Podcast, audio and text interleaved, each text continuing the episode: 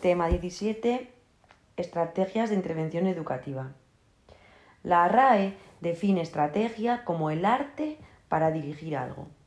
Y la definición viene perfecta si hablamos de educación porque hay que ser muy artista, yo diría que hay que ser malabarista para manejar todos los aspectos que hay que tener en cuenta para ofrecer la respuesta educativa adecuada y además hacerlo de forma coordinada con el resto de agentes educativos sin perder nada por el camino.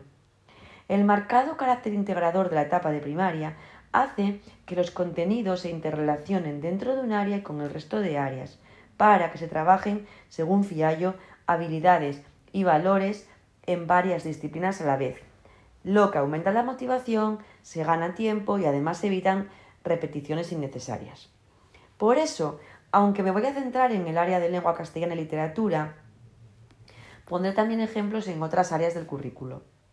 Volvamos al malabarista y esos diferentes aspectos que hay que combinar. En primer lugar, ha de decidir los agrupamientos.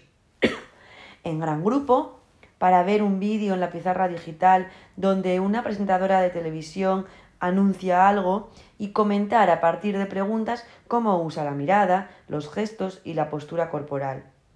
En parejas, al inicio de curso, haciéndose una entrevista sobre los gustos personales para favorecer la integración y la acogida en el grupo. O individualmente, escuchando una descripción en plástica mientras se trata de dibujar lo que se describe. En segundo lugar, organizando los espacios. El aula ordinaria se puede convertir en un teatro en el que representar diferentes situaciones cotidianas. Una visita a un familiar, un restaurante, pedir una indicación, ir al médico o avisar de una emergencia.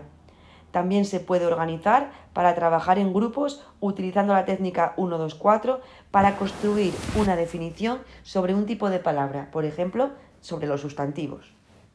En el aula TIC se pueden hacer grabaciones de eslogans sobre el uso seguro de Internet, por ejemplo, y compartirlo a través de Teams para que todo el grupo lo pueda escuchar.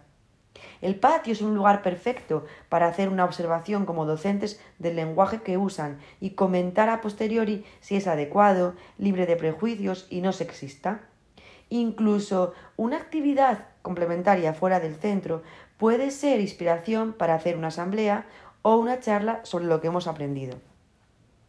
En tercer lugar, hay que combinar metodologías activas y participativas que favorezcan la interacción, como el aprendizaje cooperativo, la creación a través de resolución de problemas, el compromiso a través del aprendizaje dialógico o el aprendizaje servicio y la metacognición con rutinas de pensamiento, por ejemplo, comparando dos formas de explicar una anécdota.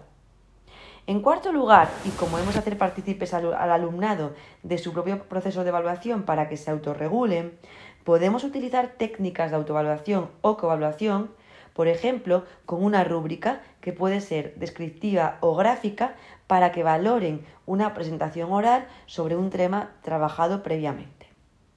En quinto lugar, y muy importante, pensando en todo el alumnado. José Jiménez Sacristán da siete estrategias generales de atención a la diversidad. La primera, riqueza de materiales. Usar los medios de comunicación para poder analizar distintas formas de expresión oral. Noticias, podcast, fragmentos de películas, audiolibros, etc.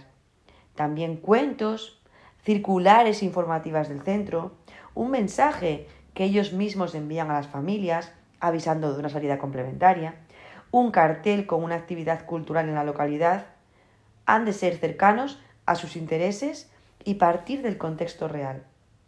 La segunda estrategia es fomento de la interacción en pequeños grupos a través de técnicas de aprendizaje cooperativo simples como folio giratorio para crear una lista de vocabulario, un 1, 2, 4 para resolver un problema a partir de una poesía, cabezas numeradas para hacer una apuesta en común, comité de expertos para explicar una parte de un tema, etc.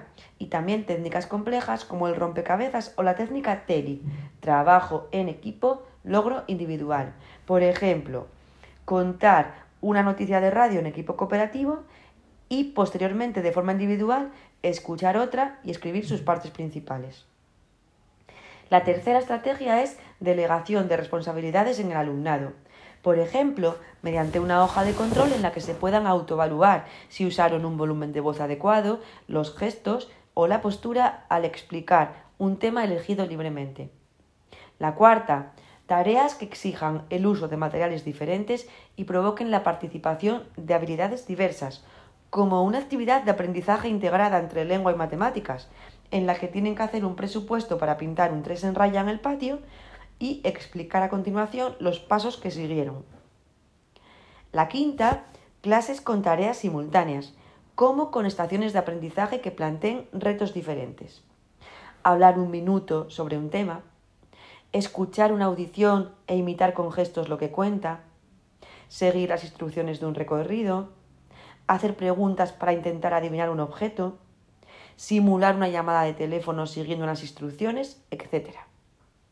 Y por último, múltiples roles del profesorado, que combinen estrategia atención grupal y, atención individual, que permitan observar y saber cómo interaccionan entre sí y si comprenden los mensajes que escuchan, para poder tener información sistemática y veraz a la hora de evaluar.